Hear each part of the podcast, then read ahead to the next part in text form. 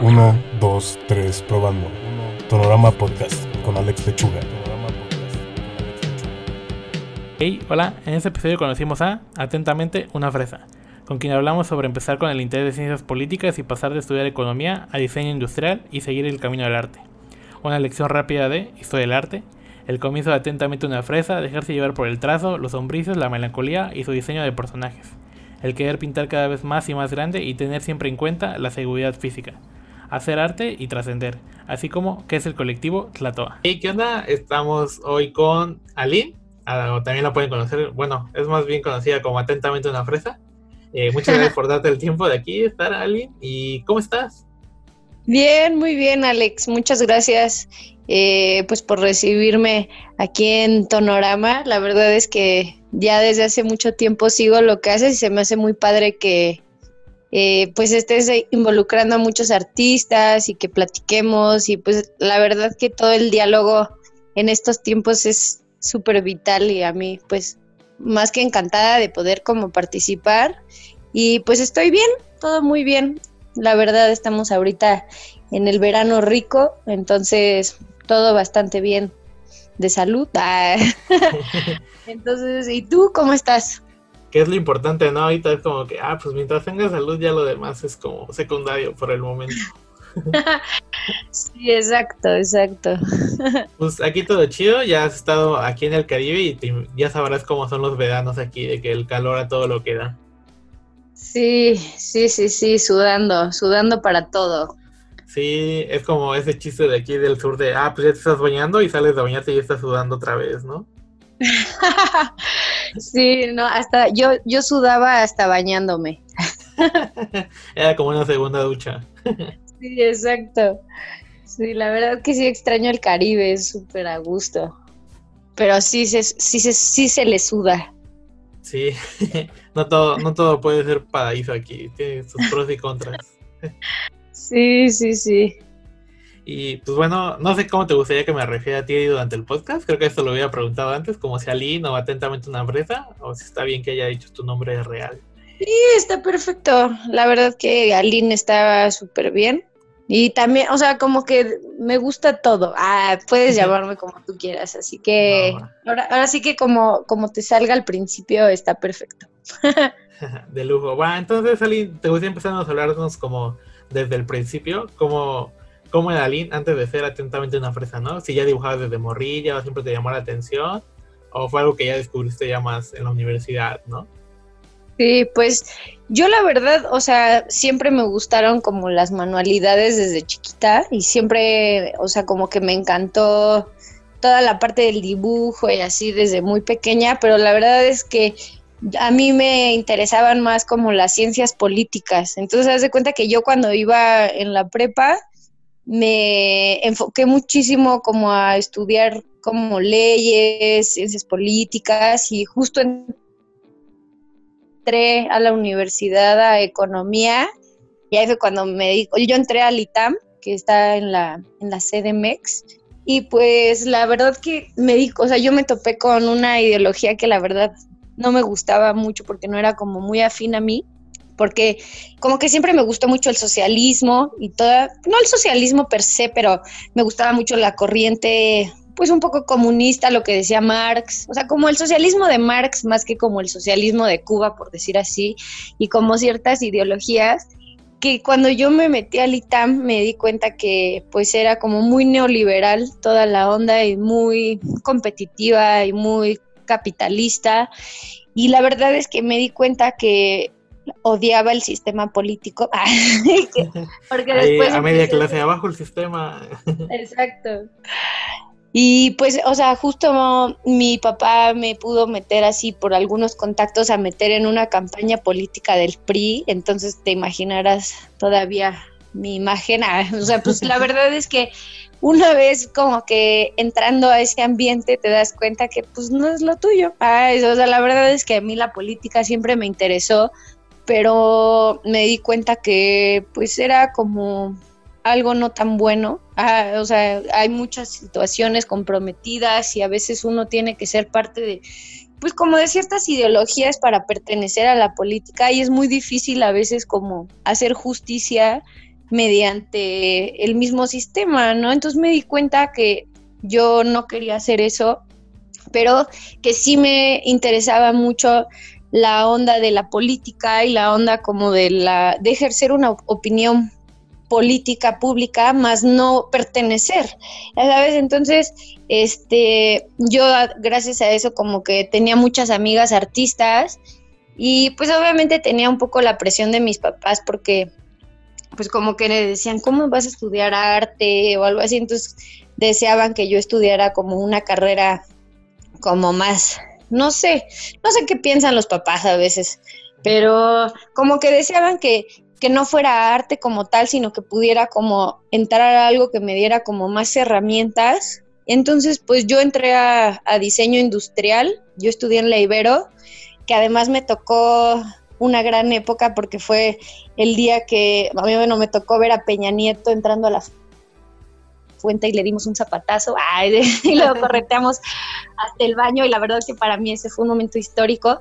Y creo que mucho de la de haber estudiado yo en la Ibero que la verdad amo mi, mi universidad mi alma mater porque eh, o sea en esa época el rector me acuerdo que mm, fue muy buena onda ya que o sea, muchos actuaron como vándalos, como tal, porque sí, o sea, si hubieras hecho eso a cualquier persona en el mundo, o sea, a un profesor, a alguien de mantenimiento, a otro alumno, te hubieran corrido, pero al ser como un candidato, como que nos dejaron, o sea, como nuestra libre expresión y el rector nos apoyó muchísimo también cuando fue el movimiento del Yo Soy 132, también hubo como muchos movimientos estudiantiles, entonces la verdad que a mí me formó mucho el haber formado parte de movimientos estudiantiles jóvenes que tenían una voz en el mundo, ¿no? O sea, que el mundo estaba escuchando lo que la juventud estaba diciendo, porque justo en esos momentos como que me acuerdo así de, órale, los de la Ibero le aventaron un zapato a Peña Nieto y fue todo un escándalo. Y entonces como que a mí eso me ayudó mucho a entender que sí tenemos voz y que sí los jóvenes podemos así como hacer cambios y que pues no sé, o sea, como a que mi propia generación estaba siendo como escuchada de alguna forma. Entonces como que siempre me gustó muchísimo toda esa parte y además, pues yo siempre fui buena, te digo, para las manualidades, entonces pues en diseño industrial todos son manualidades y pues la verdad es que a mí me gustaba mucho pintar, o sea, como que me metía a mis clases de ilustración, o sea, las optativas que tenía pues las metía como arte digital, ilustración, grabado, o sea, como que escultura, cerámica, o sea, como que trataba de tomar todo ese tipo de cosas. Entonces, como que me fui haciendo como de a la par de yo siendo estudiante, tuve muchos amigos que estaban como en el medio de graffiti, pero tal cual graffiti, o sea, porque eran como de que pues hacían bombas y así, entonces me llamaba mucho la atención, pero yo siendo como niña y pues la verdad como a veces en la Ibero, pues no, mis amigas no eran grafiteras, ni, o sea, como que es más difícil pertenecer a ese rubro del arte urbano de las calles siendo niña, porque pues por lo general, pues no te expones, o sea, de que pues yo no, no me iba a la calle y no me ocultaba de los polis, y nunca lo hice porque como que al final, pues no, no era, no iba yo por ahí, entonces pues empecé como en la forma en la que yo podía empezar, que fue de que pues, le pedí al director de, de carrera de, de mi carrera que si le podía hacer un mural en el taller de diseño. Y creo que todavía sigue y fue como un proyecto que yo metí así que dije porque yo yo era yo tenía beca en la Ibero entonces tenía que hacer como un programa de becario cada semestre para poder como cubrir justo mi beca. Entonces, como que traté de meterme así a los murales y traté de hacerlo eso como mi programa de becario y al final como que funcionó súper bien. De ahí como que empecé a conocer a, otras personas que pintaban gracias a eso y como que me fui metiendo como a las fiestas. Entonces se cuenta que Aline, antes de ser atentamente una fresa, pintaba en fiestas. Entonces era muy divertido porque pues pintar en fiestas siempre es divertido, ah, pero pues al final como que siempre fue una onda mucho más como de relajo, de pues de, de puro cotorreo, porque pues al final en la, o sea, en la universidad fui conociendo a otros que ya son parte de colectivo Tlatoa, pero en ese momento pues solo eran, pues, o sea, amigos pintando y haciendo cosas. Y pues la verdad es que, o sea, como que ya saliendo de la universidad fue que como dijimos, pues, ¿qué onda? O sea, ¿le apostamos a esto o nos metemos a una oficina? y pues la idea pues fue sí apostarle a esto, ¿no? Que al final, pues ya hoy en día, después de todo ese, o sea, como después de poder ver que sí es posible si uno pues le está trabajando todo el tiempo y le está, porque pues obviamente siendo, o sea, tú que bien sabes, siendo artista, pues hay temporadas malas y hay temporadas muy buenas, entonces solo es saber cómo bien organizarse, nunca parar, nunca desmotivarse, todo el tiempo estar siendo creativos, pues también pues, o sea, generar vínculos, que eso fue lo que, o sea, como que nunca dejé de la economía en esa parte, pues en mi plan con la TOA, ¿no? Porque al final yo sí creo un poco, te digo, como en el socialismo y creo que, o sea, sí es buena la competencia, pero cuando es llevada a una competencia sana, ¿no? Y cuando generamos como un ambiente de, de trabajo, a todos nos cae eventualmente, o sea, y que pues vamos mejorando los unos a los otros. Entonces, pues ahora sí que ya te eché todo un sermón. de, hecho, ya, ya acabamos con el podcast, ya explicaste todo, Aline. Muchas gracias. ya sabes, resumida. No, pero está chido. Creo que también es como. Yo también nunca le entré mucho a las bombas ni nada. Como que todo ese ambiente era muy ajeno para mí. Yo también empecé a pintar como más en este rollo de, ah, pues me invitaron a pintar una vez, voy a ir a ver, a rifármela. Y como que ya de ahí agarré el gusto por esto. Pero creo que también está chido conocer las dos caras de la moneda, ¿no? Que no siempre está fuera central como que, ah, bien old school, siempre rayando. Sino claro. Que, ah, pues cada quien tiene su proceso. Y se me hizo bien interesante esa parte de, economía, de que habías estudiado eso, como que dije, ah, no manches, como que muy alejado de las artes. Y poco a poco te fue llevando eso, ¿no? Sí, exacto. ¿Tú qué, tú qué estudiaste? Yo, por ejemplo, estudié diseño gráfico. Ah, órale. ¿Y siempre supiste que...? No, no era mi primera opción. O sea, era más como que, ah, pues mi plan es dedicarme a hacer gráfica, pero en mi tiempo libre, ¿no? Era como que muy fan de los cómics, pero estudié primero para ser maestro. Y justo es ah. como... Llegué y no me gustó nada, no me caían bien mis compañeros y me salía los dos días de la semana de introducción. Ajá. Y ya fue que estaban cerrando los ciclos y dije, ah, tengo que estudiar una carrera ahora. Ah, no, porque ya había perdido un año en la prepa y dije, ¿qué hago? ¿Qué hago? Y ya fue como, ah, diseño gráfico de una vez, porque me gustaba dibujar y era el cliché, ¿no? De, ah, si te gusta dibujar, estudia diseño gráfico. Y era como que la idea que siempre te vendían. sí, pues sí. ¿Y, ¿Y agradeces haber estudiado diseño gráfico? Sí, pues me dio muchas herramientas. Creo que también como que lo mismo de siempre fue llevando todo a la ilustración todas las tareas. Claro. Todo lo que aprendí fue como, ah, ya sé que me quiero dedicar a esa parte, voy a aprender de lo demás lo más que pueda, pero sí quiero aplicar todo esto a la ilustración porque es lo que a mí me está gustando desde que entré. Ah, muy bien, claro. Pero, por ejemplo, contigo, ¿cómo fue este rollo de pues, estudiar esto de ingeniería industrial, algo así? Diseño, diseño industrial. Diseño industrial. ¿Siempre lo fuiste llevando más a las artes o fue más como, pues esto de entre las fiestas, la plática y conocer más artistas? Fue como que, ah, todo lo que aprenda lo voy a llevar al arte. Siempre lo, o sea, como que, pues, la verdad, o sea, desde que entré a diseño, haz de cuenta que antes de esto entré a una tienda en la que estaba en la Ciudad de México a trabajar, que se llamaba American Apparel. Ya ahorita ya ni existe, creo, American Apparel en México, pero en ese momento era como muy bohemio. Entonces, de cuenta que todas las chicas con las que trabajaba, este, pues eran así de que modelos, iban en fiestas, y, o sea, por ejemplo, como que había mucho, a la, como a, a, dos locales de nosotros estaba creo que Sicario, o sea, como que apenas empezaba todo realmente, entonces como que fui conociendo como muchas amigas que me metieron como en mucha onda, como muy bohemia. Entonces, desde que realmente una de ellas fue la que como que me, me ayudó a entrar a diseño industrial, o sea, porque ella estudiaba eso, entonces fue cuando me dijo, o sea, porque justo yo cuando me salí de economía, como que me dijeron, pues ¿por qué no, no pruebas? Ven un día a la Ibero conmigo y ve si te gusta.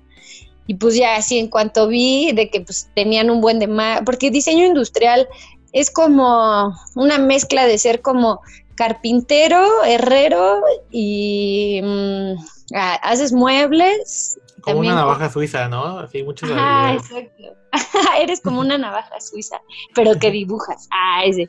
Entonces, eso es así, diseño industrial, básicamente, que la verdad, como que ya después, o sea, como que de que terminé, sí dije, qué bueno que estudié eso, porque al final como que ves una embarrada de muchísimas cosas, o sea, y pues la verdad, como que a mí siempre me interesó como, o sea, todos mis proyectos eran un poco artísticos, o sea, porque yo ya traía, te digo, como un poco esta onda, desde la onda más como como economista, así que me latía como la onda social y como que decía es que como que yo un poco al entrar a diseño estaba decepcionada de mi parte como por haber como haberle fallado a la sociedad. Ay, O sea, como que siempre quise tratar de hacer un proyecto social que pudiera ayudar de alguna forma a pues a, la sociedad como tal.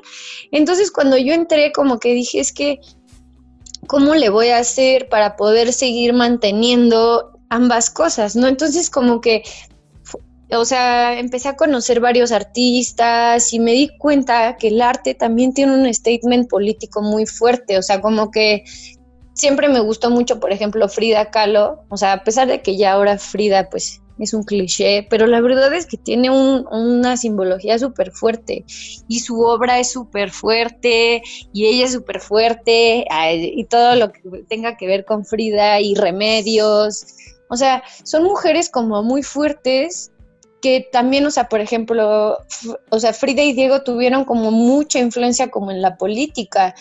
Y entonces siento que como que descubrí yo que mm, puedes realmente hacer como manifiestos a través del arte, porque pues, por ejemplo, Picasso retrató toda una etapa con Guernica y el cubismo así lo fue, y, o sea, como que hay muchas obras a lo largo de la historia que marcan épocas sociales muy importantes, ¿no? Entonces, como que yo siento, o sea, como que a partir de ese momento que era muy importante hacer una unión con una generación. Entonces a mí siempre me gustó el arte urbano, o sea, como que siempre veía así, no sé, a los grandes, ah, sí, o sea, como al Cobra, a los gemelos, o sea, siempre fui fan como de todas sus obras y como que decía, es que, o sea, me encanta el arte urbano, pero a veces siento que mm, falta como, o sea, estudiando como los fenómenos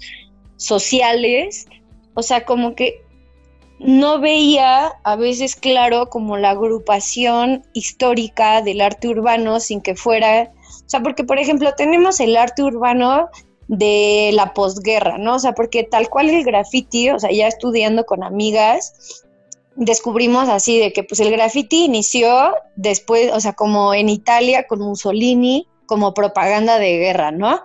Entonces, hacían como sus propagandas de stencil y tenían una connotación pues obviamente muy bélica, que, o sea, como, entonces de ahí, o sea, sale este Black Rat o Black Rat, no me acuerdo si es con E o con A, pero que es como el maestro de Banksy y empieza a agarrar como todos estos simbolismos, o sea, como de guerra, entonces salía como la rata con una metralleta, entonces era hacer como una crítica a la así como a la producción artística, por decirle así, que hubo en la guerra y retomarlo de otra forma, ¿no? Entonces, o sea, empezó como ese discurso un poco a hacer como una crítica social, pero entonces, o sea, nos topamos con una nueva época que viene toda la, o sea, como la moderna, o sea, bueno, el pop art, la, o sea, como el mundo de la, pues del consumo, las marcas, y entonces o sea, nos encontramos que hay una nueva evolución en la que, por ejemplo, Andy Warhol forma mucho parte, en la que ya como que el arte también funciona un poco como para mercadotecnia y se vuelve como una unión ahí medio extraña, pero que o sea, a partir de eso empiezan a haber como muchas marcas en la calle y se empieza a utilizar como esa estética también. Y empieza a haber como una nueva cultura pop en el arte urbano donde ya no es así como la, o sea, como la, el arte de la guerra que tenían en un principio, sino que ahora es así como un pedo con consumo, arte, con merca, ah, raro, que pues es al que formamos parte ahora, ¿no? O sea, pero siento que en ese lapso hay algo que está faltando para dar un verdadero punch, o sea, como, no solo como artistas personales, sino como momento histórico, ¿no? O sea, como nuestra generación, o sea, ¿cuál es la tarea que nuestra generación va a cargar para representar al arte urbano como un movimiento que, cambie y, o sea, y transforme la historia, como lo hicieron los primeros muralistas en México que educaban al proletariado a través de sus murales, ¿no? Entonces, o sea, ¿cuál es nuestra nueva función? Entonces, siento que eso es lo, lo que he venido pensando todo este tiempo, que todavía no descubro cuál es la respuesta, pero siento que tiene que ser a través de agrupaciones, o sea, no podemos ir solos, sino que tenemos que ir juntos como que descubriendo al arte urbano y cuál es nuestra misión.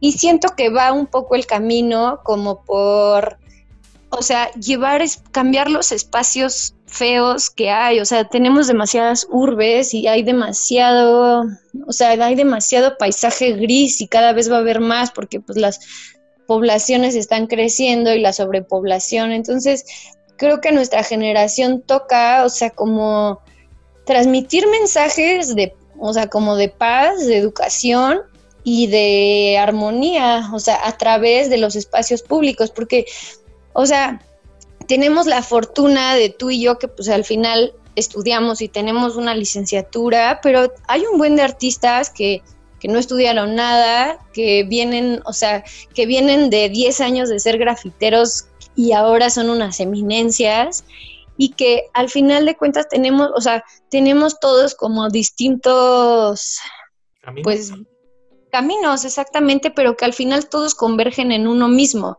que es adueñarnos de las calles, ¿no? Entonces siento que, mm, que pues nos toca hacer ese cambio, o sea, que tenemos que unirnos de alguna forma y estar, o sea, ser una comunidad global unida decir qué vamos a decir y qué es lo que, o sea, porque, o sea, el mundo sí está poniendo atención y sí estás afectando comunidades, o sea, al pintar una casa, ya sabes, o sea, sí le estás diciendo al de la tortillería de enfrente un mensaje claro en su cara, ya sabes, entonces creo que toca ser muy unidos de nuestra parte para que podamos como crear el movimiento social tal cual entre este rollo que estás hablando sobre el cambio de ideología que se ha hecho a partir de todo lo que es el street art y cómo es nuestra generación que toma esto, eh, tocaste un tema como que al principio de, ah, pues empecé a pintar como que en fiestas y tal vez como que pues es un poco el rollo del ambiente más relajado y así, pero no sé cuándo fue que diste el salto de, ah, pues esto es lo que quiero empezar a proponer en la calle, este conjunto de unión, mis ideologías, y que empezó a surgir atentamente una fresa. ¿Cómo, cuándo fue ese momento? Pues básicamente fue cuando, o sea, al salir de la universidad, pues me topé con, con la situación de, o sea, de, pues, ¿qué voy a hacer, no? O sea, al final, pues ya mis papás no me van a apoyar tanto como yo quisiese, o sea, siempre me han apoyado, pero al final como que era el momento de tomar una decisión entre pues ser una, una godín más del sistema o apostarle a mis sueños, ¿no? Entonces, o sea, como que conocí, a, o sea, yo ya, ya empezaba a firmar como atentamente una fresa desde que iba en la universidad, porque ese, o sea, como que mi nombre artístico fue de un sueño que tuve así como en la, cuando era como más pequeña, y haz de cuenta que era una niña que se arrancaba el corazón porque tenía un dolor de amor y entonces así se ponía una fresa y entonces se convertía como en una fresa.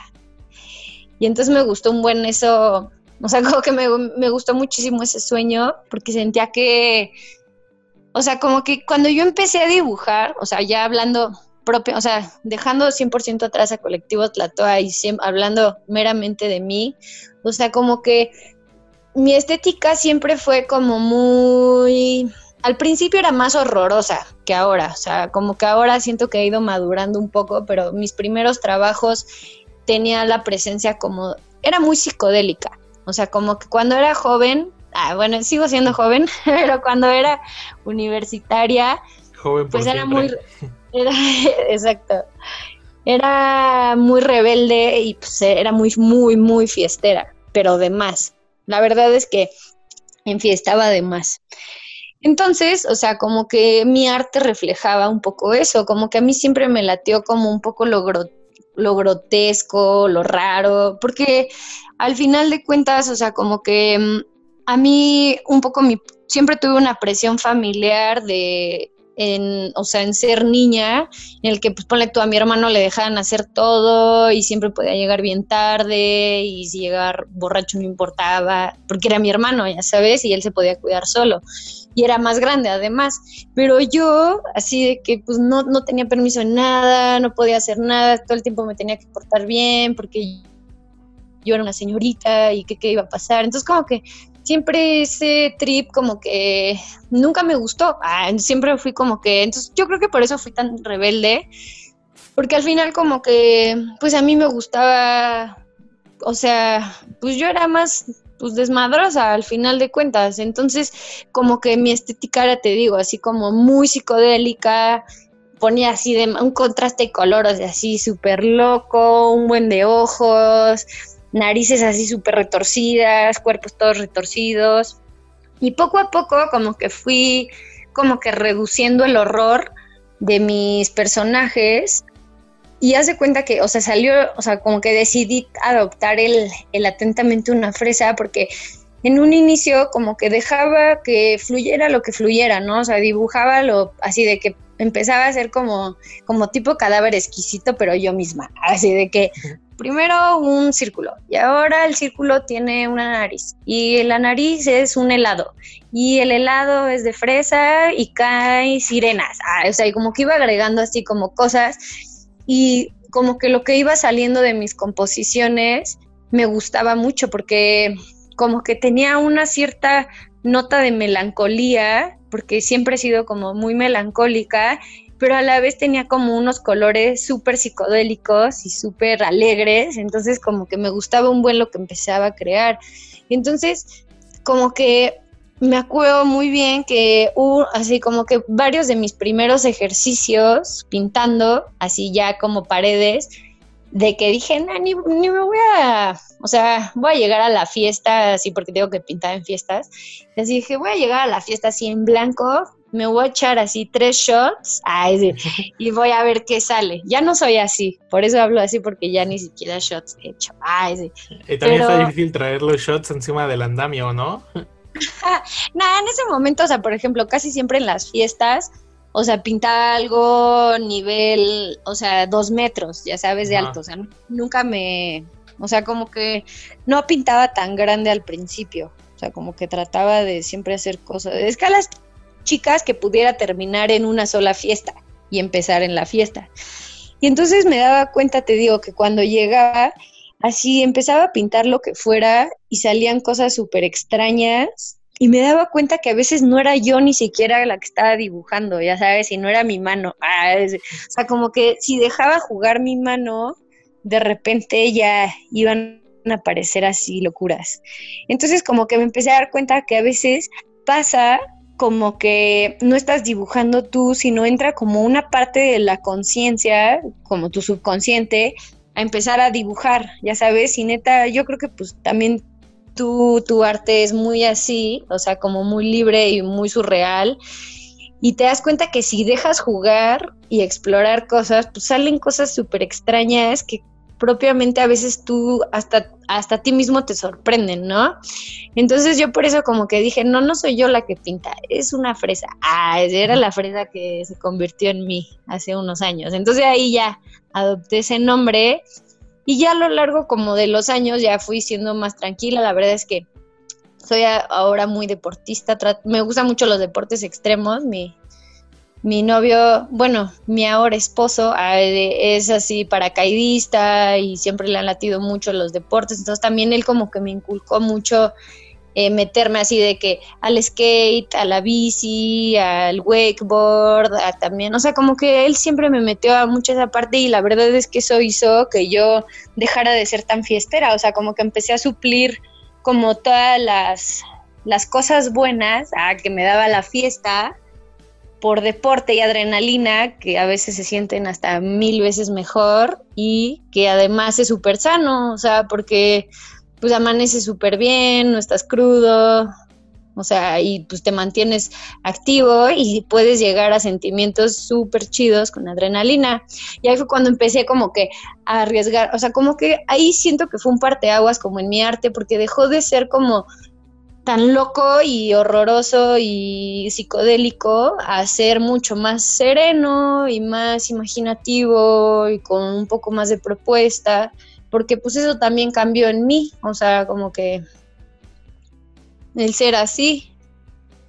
Ahorita que estabas hablando como que esa parte de, ah, pues las dos Alins, ¿no? Como que la Alin de la fiesta y ahorita la que ya está más en deportes y este rollo de la vida de casados, que muchas felicidades, ese dato no me lo sabía. sí, no, casi nadie de hecho le dijimos. De hecho, no invitamos a nadie a nuestra boda. Ah, ese.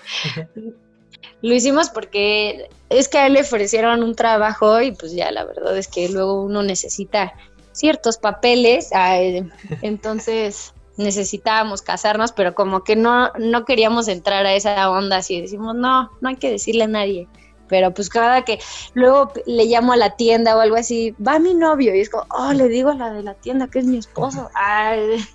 La pude exclusiva aquí en el podcast. Oye, Ali, y en esta parte que hablabas de como que este universo de estos personajes, no sé si, bueno, veo que tienes como que un personaje muy recurrente, o sea, como que estas formas muy recurrentes, que es como este personaje medio cabezón circular, pero que luego su cabeza muta y sus extremidades siempre son muy delgadas y todo eso. No sé si ese personaje dentro de tu gráfica tiene un nombre o siempre es como que una narrativa que va siguiendo con el mismo personaje o lo vas mutando a diferentes pues, temas. Es un, es un poco de los dos. O sea, de cuenta que obviamente son, o sea, como que yo diría que más que ser un personaje es como una especie. Y haz de cuenta que esta especie bueno, a mí me gusta decirle que son los hombrices, porque haz de cuenta que son como mitad hombre, pero mitad lombriz. Ay, ¿por qué? Porque son como un poco parecidos al humano por sus proporciones, o sea, bueno, porque presentan condiciones que tienen una cabeza, dos brazos, dos patas y por lo general tienen pies y manos, pero sus extremidades son muy largas y, o sea, y como retorcidas, como si fueran lombrices. Entonces, o sea, haz de cuenta que trato de mantener como dos constantes en todos, o sea, en este universo, ¿no? Entonces haz de cuenta que este universo, pues obviamente sería como mi universo interior. Y al final, o sea, como que estos personajes tienen que tener, te digo, estas dos constantes, que son ojos tristes, porque para mí como que la tristeza y la melancolía es muy importante, o sea, la verdad es que a mí, o sea, como que siento que la tristeza y el dolor y toda la parte como dura de la vida es vital para el equilibrio. Entonces a mí como que ahora que soy como más consciente como de pues de cómo soy y de quién soy, trato de estar así como consciente de lo que voy viviendo a mi día a día, me doy cuenta que esta parte me gusta, o sea que no que sea masoquista ni nada de eso, pero que si estoy viviendo una situación de tristeza o de dolor profundo o de melancolía, me gusta vivirla, o sea, como que trato de experimentarla, de ver qué estoy sintiendo como en mi estómago, qué es lo que me hace sentir, por qué lo estoy sintiendo y lo disfruto mucho, o sea, como que a pesar de que es doloroso, porque siento que digo, bueno, pues si estoy viviendo esto, qué rico porque estoy viva y debo de sentirlo. Ah, entonces como que esa constante reflejan los ojos, ¿no? Como la tristeza y la melancolía pero sí, o sea, como que todos los rostros van evolucionando hacia una, o sea, cambia la, mirada melancólica hacia un rostro feliz o más sereno, que eso lo hago como co- con las cejas y las bocas y las formas, ¿no? Entonces habla de que el dolor también puede como brindar una serenidad.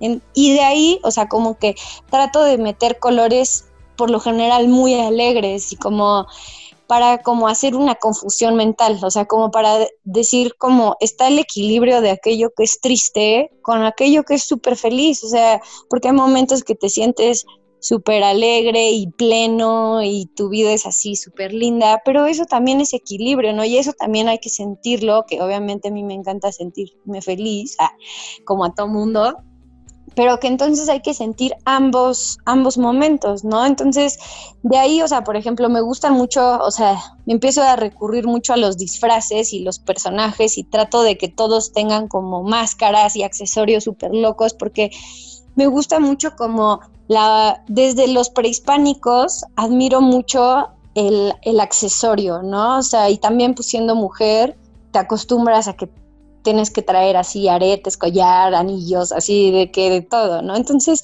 como el, el accesorio o la joyería o, tienen muchas simbologías, ¿no? O sea, por ejemplo, me acuerdo que mm, no me acuerdo si era en los aztecas, creo que sí es en los aztecas. Ah, no. Sí, ay, no, no me acuerdo si es en los aztecas o en Xibalba, en el que tenías que pagar con, ah, sí es Xibalba de Maya, ¿no? Sí. En los, en lo- o sea, que tenías que pagar con una piedra preciosa para poder entrar al río de los muertos. O sea, o con algún artefacto. Entonces, por eso siempre como que todos ellos cargaban como con grandes piezas como de jade o algo así, porque era como tu paga al inframundo, ¿no? Entonces, o sea, no te debe de agarrar la muerte sin tú tener como una posesión de valor, porque si no, ¿qué vas a pagar al entrar al inframundo, no? Que es algo muy loco, o sea, porque pues obviamente ya te moriste y eso qué, ah, es de, bueno, quién sabe, quién sabe, quién sabe, pero al final, o sea, como que me parece muy lindo como la simbología de eso, ¿no? De cómo siempre cargar. Entonces yo, hacia a partir de ahí, nunca, nunca no tengo aretes o siempre trato de tener un collar con una piedra o algo así, así de, ay, no me vaya a morir hoy, ay, tenga que Yo- pagar mi Yo entrada. tengo mi entrada. Exacto, entonces como que trato de agregar todas esas cosas como a mis a mis personajes y al final también como que me gusta mucho la onda de las máscaras porque o sea, como que me gusta la, la forma como del circo y de los mimos, ¿no? O sea, como que trato de que todos sean un poco medio mimos, porque es como un personaje súper lindo y súper triste, ¿no? O sea, como que si ves un mimo, o sea, como que me encanta esta figura circense que tienen, el que como que actúa, pero no habla, pero es todo monocromático y parece, o sea, hasta luego los maquillan como con una lágrima, así de que, ¿qué está pasando con la ideología del mimo? O sea, como que está triste, sufre, es feliz, porque actúa? O sea, como que me he preguntado muchísimas veces así de que, ¿qué pedo este mimo? Ah, o sea, como que, no sé, se me hace fascinante como la, la, o sea, la caracterización del mimo como tal, o sea, como que, y como del cirquero, o sea, todos los circenses se me hacen así, o sea, que tienen intrínseca una melancolía en su disfraz, pero a la vez todos están así de la, la, la, súper felices, entonces se me hace así súper tétrico, y eso mismo es lo que yo trato como de inspirar en mi obra. Sí, creo que visualmente creo que genera una dinámica muy juguetona tus personajes, como que tienen mucho movimiento en la parte de sus de sus brazos, piernas, como que siempre los ves en movimientos, no sé, como que sí, visualmente sí me genera mucho movimiento y, y creo que sí tiene razón en lo que dices de tus personajes.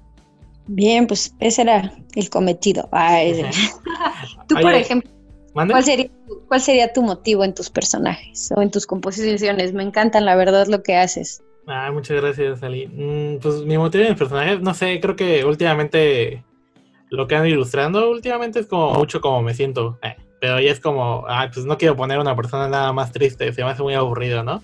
¿Cómo Ajá. lo puedo deconstruir para que se vea visualmente más interesante y que aún así refleje la forma en la que me ando sintiendo en el momento?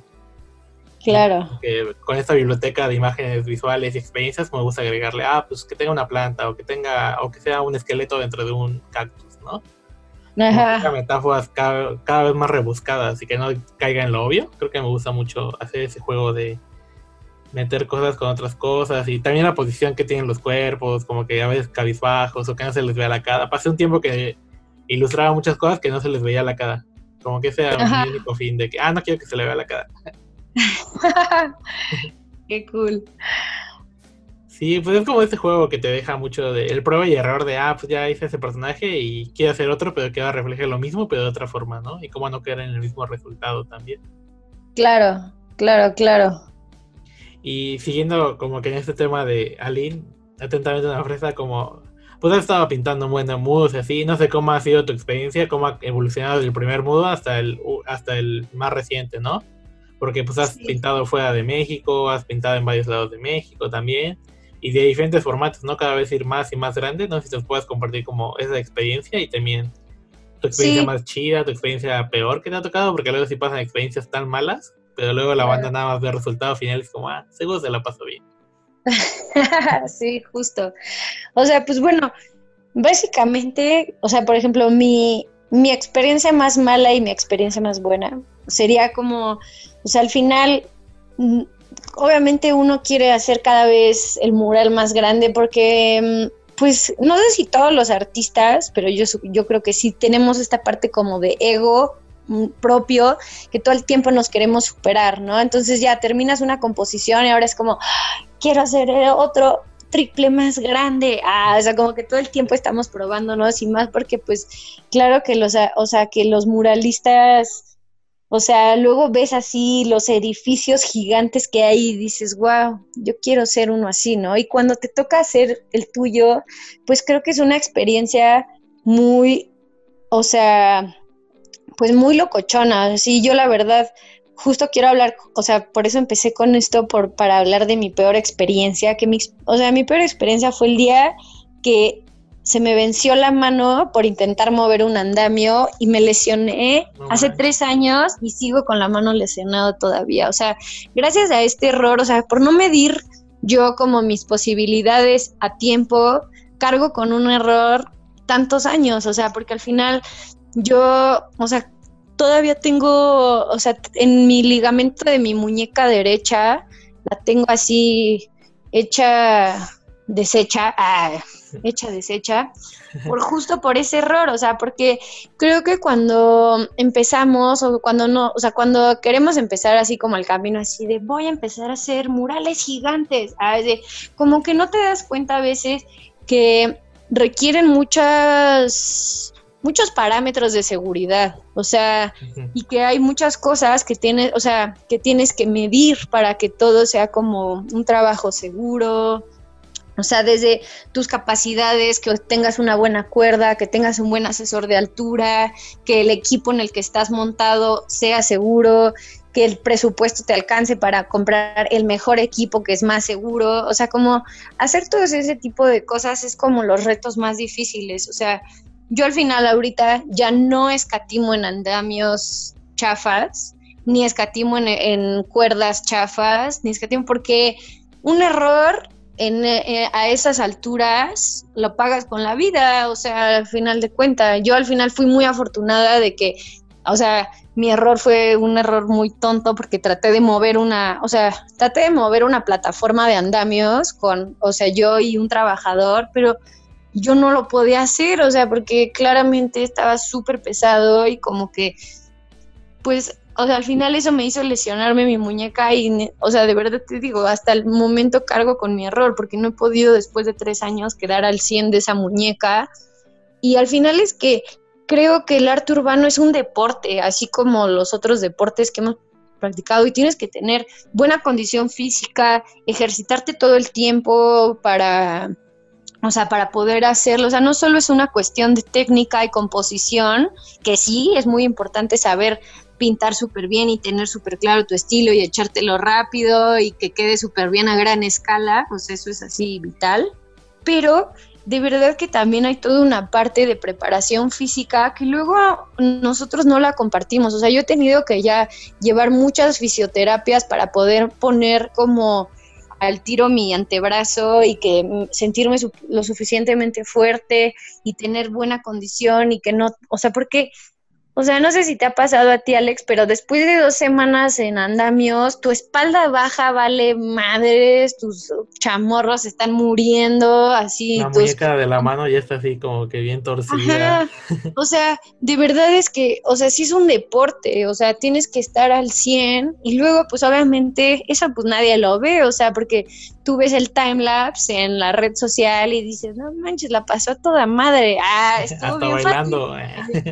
Pero no ves así de que, pues, o sea, el trabajo que tuvo que costar pues, estar seguro, que alguien pusiera como las líneas de seguridad, que tenían que todos usar cascos, que estás al rayo del sol, que ya te duele la espalda, que ya te dio un... A mí una vez así me dio un aire pintando en la central de abastos, así estaba con mi plataforma y eh, de repente así ya no bajó mi brazo, se me torció la alita y me dio un aire. Y ya de ahí ya no pude pintar. O sea, me tuve que, tuvieron que esperar dos semanas porque no me podía recuperar. y no sé si solo me pasa a mí, que yo no creo, porque yo creo que a todos los artistas nos pasa, pero creo que es muy importante, o sea, porque por ejemplo, yo hace muchos años, o sea, como que hubiera agradecido que alguien como que me hubiera dicho así de, mira, tienes ya la capacidad intelectual para hacer grandes murales, pero todavía no tienes la capacidad física. Entonces, tienes que ponerte a hacer tantas lagartijas, fortalecer esto, colgarte media hora al día, este, o sea, tienes que tener los brazos suficientemente fuertes para que te dé la capacidad de poder hacer bien tu trabajo, ¿no? Que obviamente pues no, nadie nos los dice, o sea, como que yo lo tuve que descubrir sola y tuve que ponerme a entrenar y a ponerme lo suficientemente fuerte. Y ya hoy en día sí pinto, pero pues sigo teniendo mi lesión y todo el tiempo tengo que estar yendo a terapias porque ya ahora sí justo encontré un programa que me pusieron mis amigos, que, se, que es un programa de un señor que se llama Ido Portal, que tiene una práctica súper chida de cómo fortalecer el cuerpo, o sea, porque de verdad tenemos que, o sea, tenemos que hacernos seres invencibles físicamente, no solo para, o sea, ser antifrágiles ante la pandemia, porque pues lamentablemente quien no tenga el sistema inmune lo suficientemente fuerte para estas épocas, pues la va a sufrir. Y además de eso, para poder perseguir nuestros sueños, o sea, te digo, como que yo hace unos años tenía la capacidad intelectual, pero pues claramente no podía, o sea, o sea, estaba muy flaquita y necesitaba estar más mamey. Entonces, como que esa es como mi, o sea, como mi experiencia mala de haber hecho todo eso, sino decir, no, ahora hay que ponerse más fuerte, hay que estar bien entrenados, bien comidos, no fiestear tanto, porque pues eso baja las, o sea, como, pues no sé, o sea, como que echarle ganas a la profesión, porque la profesión es el cuerpo, o sea, es jugar con el cuerpo y jugar con la mano y si no se, se te atrofia, y yo la verdad es que sí quiero llegar a ser viejita y poder seguir pintando. Entonces, pues, ese sería. Ay, sí. No, pues está chido. Fíjate que hemos hablado con vaya banda que pinta modales y es la primera vez que hablamos sobre el cuidado físico. ¿Sabes? Como que muchas veces, sí, como que nunca tocamos ese tema nada más de, ah, pues me encargo de los andamios, pintar y cómo escalo las figuras, pues la primera vez que tocamos el tema de, pues sí, realmente esto es muy físico, lo de pintar y estar sobre una semana, dos semanas en un andamio, cinco o seis pisos, pues el subir, bajar, pues físicamente te empieza a pedir mucho de tu cuerpo y pues siempre mantenerte hidratado. Yo hasta hace poquito le ayudé a pintar a Masatul y vi que él antes de pintar hacía estiramientos y dije, ah, claro. Eso es muy importante y ya lo empecé a hacer, ¿no? Pero es como hasta que no lo vi, no es algo que empecé a poner en práctica. Sí, sí, justo. O sea, yo doy cuenta que igual, o sea, tuve que buscar por aparte un entrenador que me dijo, es que a ver, Aline, o sea, tú ya tienes esta lesión, no puedes nada más pintar y ya, o sea, así sea un cuadro, un dibujo, que vayas a dibujar una raya, o sea, en digital, calienta, o sea, haz 20 círculos con las muñecas hacia un lado, 20 círculos hacia el otro, ahora hacia arriba, 20. Y, y de verdad que a partir de que empecé a hacer estos ejercicios, ya puedo, o sea, ya no me duele y estoy fortaleciendo mi muñeca y creo que, o sea, luego, por ejemplo, empecé a ver así de que, no sé, veo a Pedro Friedeberg así de que todo lo que hace y todo lo que pinta y cuántos años tiene y digo, no manches, no le dolerán las muñecas. Ay, como que ya ahora es todo lo que pienso. Así de que veo así un mural gigante y digo, ¿cómo lo hizo? ¿No le dolió? Ay, o sea, como que todas estas partes siento que es súper importante y de hecho no, no lo hemos tocado como con otros, o sea, no lo he tocado este tema con otros artistas, pero creo que sí es importante empezar a pasarnos como tips físicos, o sea, que al final, o sea, como ejercicios que nos resultan a todos, como fortalecer tus antebrazos, tu espalda alta, tu espalda baja, o sea, como que empezar a hacer todas estas cosas, porque si no, pues, o sea, cuando lleguemos a ser viejitos, pues no vamos a poder continuar. Y, de, o sea, yo ya conozco muchos artistas tatuadores y cosas así que ya tienen un buen de problemas del túnel del carpeo, que es el de la muñeca, justo porque pues no, no hacen los ejercicios correctos y solo dibujamos, ¿sabes? O sea, luego nos pasa a todos que nos atascamos y queremos así de que en un mes cuatro murales, ah, ya sabes, pues sabes que sí puedes, porque obviamente además pues quieres el trabajo y pues obviamente si los aceptas los cuatro, pues ganas cuatro en lugar de uno y eso es más lana y más todo y pues quién no va a querer aceptar cuatro, pero Luego pasa que de verdad llegas al tercero y tu cuerpo ya es como, por favor, no aceptes el cuarto, nos vamos a morir. Date un descanso. ajá, necesitas descansar y pues más bien es empezar a entrenar físicamente para decir, tú puedes los cuatro sin destruir al cuerpo, o sea, sin forzarte, sin pasarte y, o sea, tener un buen entrenamiento de escalada, de altura, o sea, de hecho, o sea, queremos, o sea, como parte del programa de Tlatoa, que todavía no lo hemos podido hacer porque nos hemos atrasado con un par de cosas, pero queremos sacar así de que una certificación a precio accesible para todos los artistas para trabajar en alturas, o sea, que sepan cuándo es una cuerda segura, cómo se debe de escalar, qué hacer, o sea, porque igual tipo, el, eso que y te diga, o sea, el diálogo que hay con la comunidad, ¿no? A través de tu pieza. O sea, en el momento en que tú creaste algo para alguien, o sea, y más el arte urbano se me hace lo más hermoso porque como que es arte fuera de galerías, ¿no? Es arte para el que esté enfrente, para quien sea, o sea, es para ti, ah, seas quien seas, así de que seas gordo, flaco, alto, no importa tu distinción racial, social, económica, o sea, es para ti, seas quien seas, ¿no? Entonces, en el momento en el que alguien se acerca y como que vibra tu vibra y te dice como, no manches, este arte así tocó mi corazón, ah, en ese momento así de que, no manches, vale toda la pena, o sea, por, por esa persona me hubiese lesionado cinco veces más, ay, solo por haber tocado su corazón. Y entonces, cuando alguien vibra tú, o sea, porque al final como que nuestras, o sea, el, compartir arte y el hacer arte viene desde una parte como muy espiritual, personal de cada quien, ¿no? O sea, estás compartiendo aquello que es lo más íntimo tuyo para quien sea, para el mundo. Entonces, obviamente la crítica a veces es difícil, pero cuando de repente tienes a alguien que de verdad así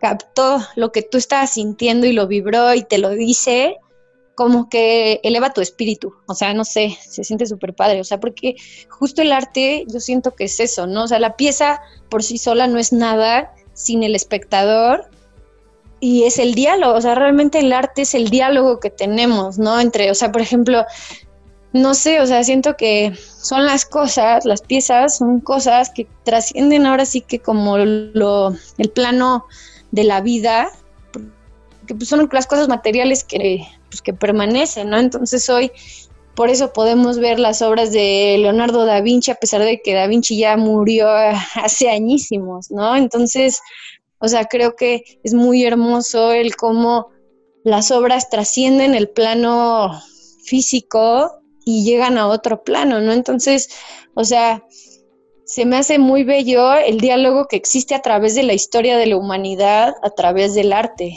y a través de la ciencia. O sea, justo el otro día sí estaba viendo un libro en donde de repente están hablando como de la física cuántica y tienen un diálogo así de que Kepler, Newton, Arquímedes y los ponen a cada quien así como juntos como si estuvieran en una sala de juntas y el Arquímedes es así una piedra, ay, porque pues no se tiene otra representación de él más que así su busto en piedra y como que dije, wow, qué hermoso que puedan, o sea, que podamos tener como un diálogo con los muertos a través de nuestro trabajo, ¿no? O sea, es a través de lo que inventó y de lo que estudió y de todos sus estudios científicos, que ahora científicos actuales lo retoman y proponen nuevas cosas. Y lo mismo pasa con el arte, ¿no? O sea, yo veo la obra de Picasso y me transmite algo y digo, bueno, ¿qué estás diciendo en esta parte? O sea, ¿qué transmite el dolor y cómo lo acoplo? Y entonces yo agarro ese diálogo,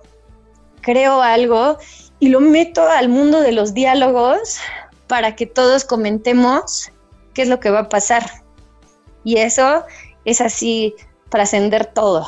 O sea, yo creo que por eso es que hay que crear obra, para poder trascender hacia lo, el plano material y lo físico, que eso está pues muy cabrón.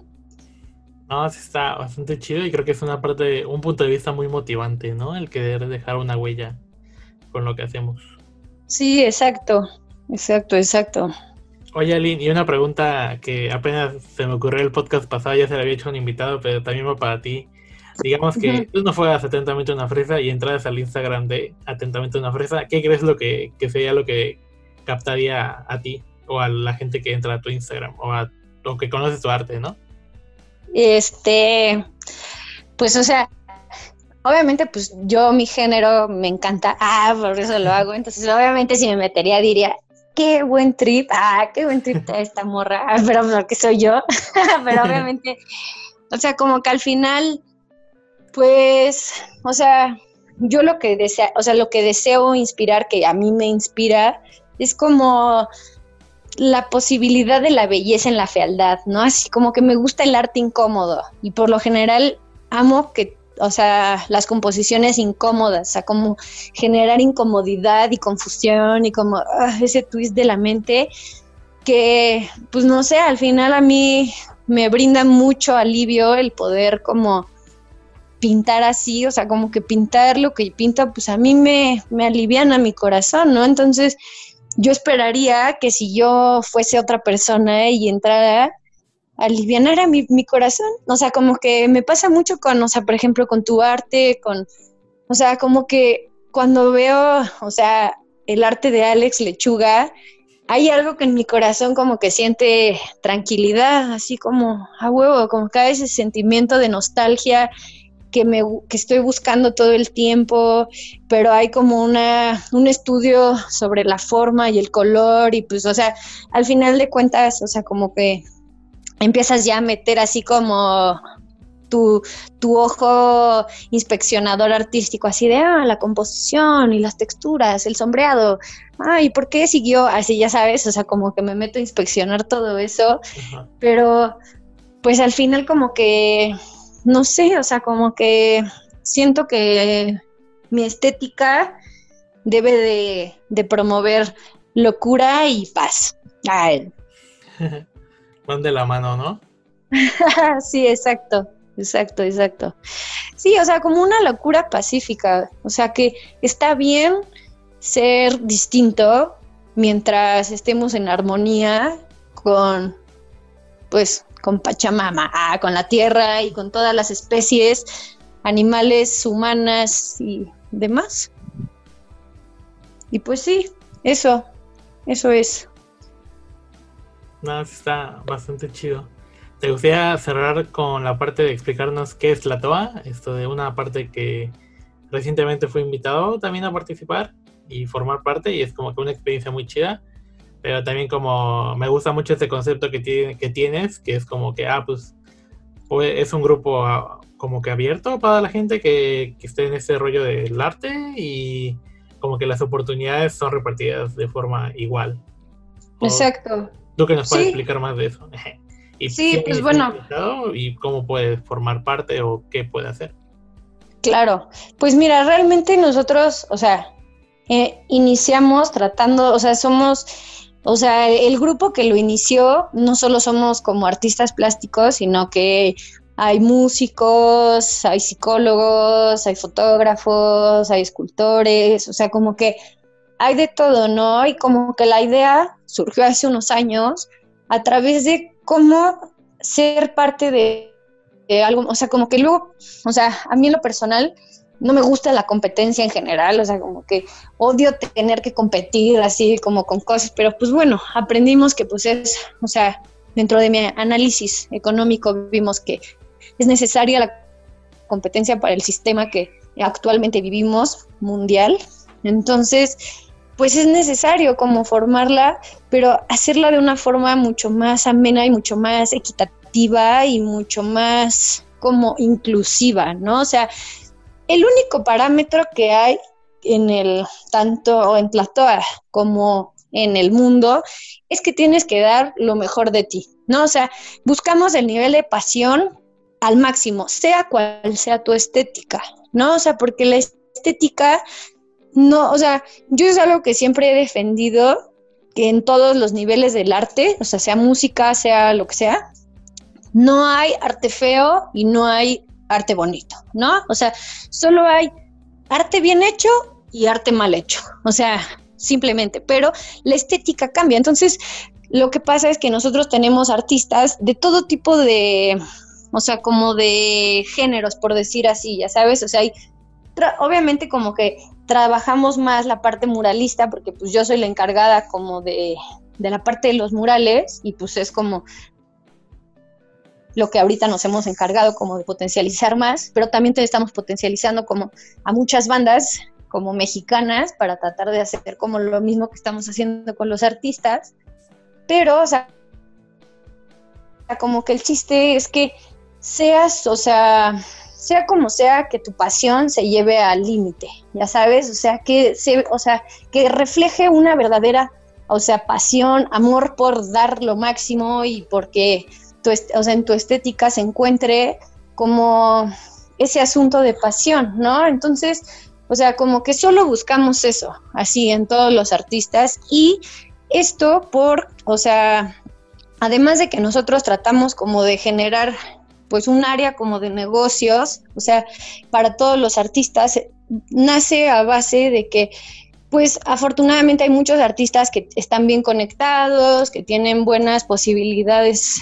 comerciales, que saben cómo darse a vender y cómo, o sea, pues todo eso, pero hay artistas que no, o sea, hay muchos artistas que pues son más tímidos, que no tienen tantas posibilidades de comerciar, que no tienen al alcance como luego muchas formas de conectar con gente que tiene agencias o por, por la razón que sea, ¿no? O sea, entonces, o sea, yo me he encontrado a lo largo de mi vida como artista que hay, o sea, hay muchos artistas que tienen el talento así en demasía, pero que no tienen esta posibilidad a veces de vincularse para vender, ¿no? Entonces, ¿qué es lo que pasa? Pues que la gente lo que quiere es sobrevivir, o sea, y quiere comer y quiere alimentar a su familia. Entonces, pasa que comprometen sus sueños por pues intentar comer y entonces buscas otro trabajo y ya tu sueño de ser grafitero pues quedó atrás, ¿no? Entonces, o sea, esa es la parte como social de la que hablaba, en la que yo estoy intentando como meter todos mis esfuerzos por intentar cambiar. Y eso, o sea, tratar de abrir una plataforma inclusiva para todos los artistas y que, o sea, nosotros como que eh, tenemos varios géneros, ¿no? Entonces, hay géneros de que son artistas ya consagrados, pero también tenemos que tratar de, o sea, de involucrar a los nuevos artistas, ¿no? O sea, porque era lo que yo le decía luego el otro día a mi socia, porque estamos tratando de, desarrollar un programa todavía más social, porque le decía, es muy fácil ya ser la galería mamalona y agarrar a todos los artistas mamalones, ¿no? Entonces, ¿qué es lo que tengo que hacer? Buscar un artista mamalón y explotarlo y exponenciarlo, ¿no? y entonces ya automáticamente yo soy una galería mamalona, ¿por qué? Porque tengo un artista mamalón. Pero, ¿qué está pasando con los artistas que apenas vienen, con los artistas que están estudiando, con los que no les, con los que no lograron darse a conocer, con los que no lograron todavía comercializar y que tienen una, o sea, como una función importante dentro del arte, pero que no lo están logrando, ya sabes. Entonces también tenemos que preocuparnos por ellos y preocuparnos por todos, o sea, porque como te mencionaba, o sea, como que es importante la parte como del, de la agrupación, porque al final cuando a mí me ha pasado ahora con Tlatoa, que te vuelves parte de algo mucho más grande, ¿no? Entonces, por ejemplo, mis amigos músicos hacen una presentación y entonces yo me siento como si yo hubiera estado ahí, ah, como si yo hubiera tocado la guitarra de esa forma impresionante y lo hiciera también, a pesar de que yo ni siquiera estuve. y entonces ese tipo de cosas hacen que te vuelvas más universal, ya sabes, que trasciendas tu ego como artista y que formes parte como de algo más, algo mucho más grande, ya sabes. Entonces hay veces que, o sea, hacemos proyectos gigantes, o sea, últimamente hemos, tenido la fortuna de que nos han contratado para ciertas ediciones de festivales donde podemos contratar varios artistas. Y la verdad es que yo, o sea, dejo de ser atentamente una fresa y me vuelvo los 40 artistas que participaron, ya sabes, y por alguna razón crezco de tal forma y me encanta esa sensación, ya sabes, así de que de repente soy una persona y de repente soy 40. Ah, y esa sensación, o sea, como que se vuelve parte como de un éxito muy chido, o sea, porque es algo que se hace en comunidad y se hace en agrupación y es como si todo el equipo de foot ganara, porque pues, son todos los integrantes, ¿no? Entonces realmente yo lo veo y creo que todos en Tlatoa lo vemos de esa misma forma en el que todos somos uno mismo, ya sabes, entonces, o sea, dentro de esta plataforma hacemos, o sea, tenemos convocatorias de todo tipo, o sea, desde convocatorias comerciales para cosas así como súper comerciales de marcas y así, pero también hay cosas como mucho más sociales, programas como de ayuda para comunidades, tratamos de vender obras de los artistas, estamos ahorita trabajando en una tienda en línea para ofrecer eso, todavía sigue en elaboración, pero ya se está desarrollando. Y estamos tratando de, de replicar el modelo para la parte de la música, porque al final la música tiene también todo un problema en el que pues el arte, o sea, el arte ilustrativo, el arte como figura, no figurativo, sino como, o sea, bueno, como lo, lo pictórico, por decir así, es muy fácil de vender porque es tangible, ¿no? Así tú vendes un, o sea, un print y tienes en las manos un print y entonces estás viendo que es un objeto y esto vale, ya sabes, pero la música es algo mucho más como pues no es algo tangible, o sea, es, tan abstracto que es muy difícil de vender, se tiene que vender como un servicio. Y entonces lo que está pasando con las bandas nuevas mexicanas es que si no eres así como la banda así súper reconocida, pues no te van a dar un espacio. Entonces, ¿qué está pasando con todo el nuevo talento? Pues se van a ir a ser abogados o doctores o lo que puedan subsistir para mantener a sus familias. Y eso es exactamente lo que hay que combatir porque no se puede perder el arte por la necesidad, o sea, el, arte es el motor de la humanidad, viéndolo desde ese punto, o sea, a pesar de que mucha gente como que critica así de que el arte no tiene ninguna función, ah, o sea, por ejemplo, en diseño siempre está ese debate, ¿no? Así de que el diseño cumple una función, el arte no, y claro que sí, o sea, ya después fue como, no manches, el arte cambia mundos, o sea, cambia, une países, une estrategias políticas, hace de frente o de como situaciones económicas, o sea, claro que el arte tiene una función, entonces es nada más exponenciar esa función a todas las posibles maneras, pero se tiene que hacer desde una comunidad, o sea, no, no se puede hacer nada más nosotros así de, somos cinco y vamos a intentar cambiar el mundo, pues no, se tiene que hacer a base de una ideología general de toda una generación en el que todos digan, vamos a cambiar las urbes y vamos a hacer esto con esta ideología y vamos a trascender en la historia porque vamos a dialogar con todas las, o sea, o sea, es unir todo eso, o sea, vamos a, a dialogar con los prehistóricos, con toda la historia humana a través de lo que estamos haciendo ahorita, porque esta es la conciencia actual y esta es la actualidad y esto es lo que está pasando y de esto vamos a hablar y esto es lo que vamos a transformar. Entonces, o sea, como que va por ahí pero pues es algo que todavía toma tiempo, o sea, como que avanzamos paso a pasito, ya sabes, o sea, poco a poco es intentar como adaptar a todos y por eso tratamos de ser tan inclusivos y de que no, no sienta ningún artista que es así como, nah, tu arte es feo, no, eres no formas parte de, ah, no, para nada, así es como, o sea, por eso las convocatorias son abiertas y son, o sea, nosotros nunca decidimos nada porque pues luego nunca sabes, o sea, de que, o sea, igual y lo que tú crees que es arte feo, pues para alguien es el mejor arte del mundo. Entonces, o sea, la estética, pues si es un proyecto comercial, lo decidirá el cliente y si es un proyecto social, lo, decidirá pues la fundación o con quien estemos trabajando. Y pues al final es brindar la oportunidad a todos. O sea, ya cada quien se va haciendo su lugar dentro del mismo canal, pero el chiste es estar todos en el mismo canal. O sea, y pues ya, creo que hablé muchísimo. no, pues está chido. También es como que un tema bien grande de la toa, ¿no? Como que se ha unido varios artistas, se han hecho varios proyectos bien interesantes, tanto en la Ciudad de México como por fuera, y creo que sí es como que bien chido saber qué hay detrás de ello. Sí, pues justo. O sea, al final, pues todavía estamos creciendo, todavía somos una pyme pequeña que pues tiene todavía muchas cosas que mejorar y muchas cosas que crecer, pero, o sea, al final, pues todos estamos súper motivados y tenemos las ganas y el corazón de seguir echándole todo y pues así es, o sea, nada más así. y como para cerrar el podcast, Aline, ¿te gustaría dar una, algunas palabras para la banda que está empezando o la banda que ya lleva rato pero está un poquito medio trabada o algo así como un mensaje de despedida?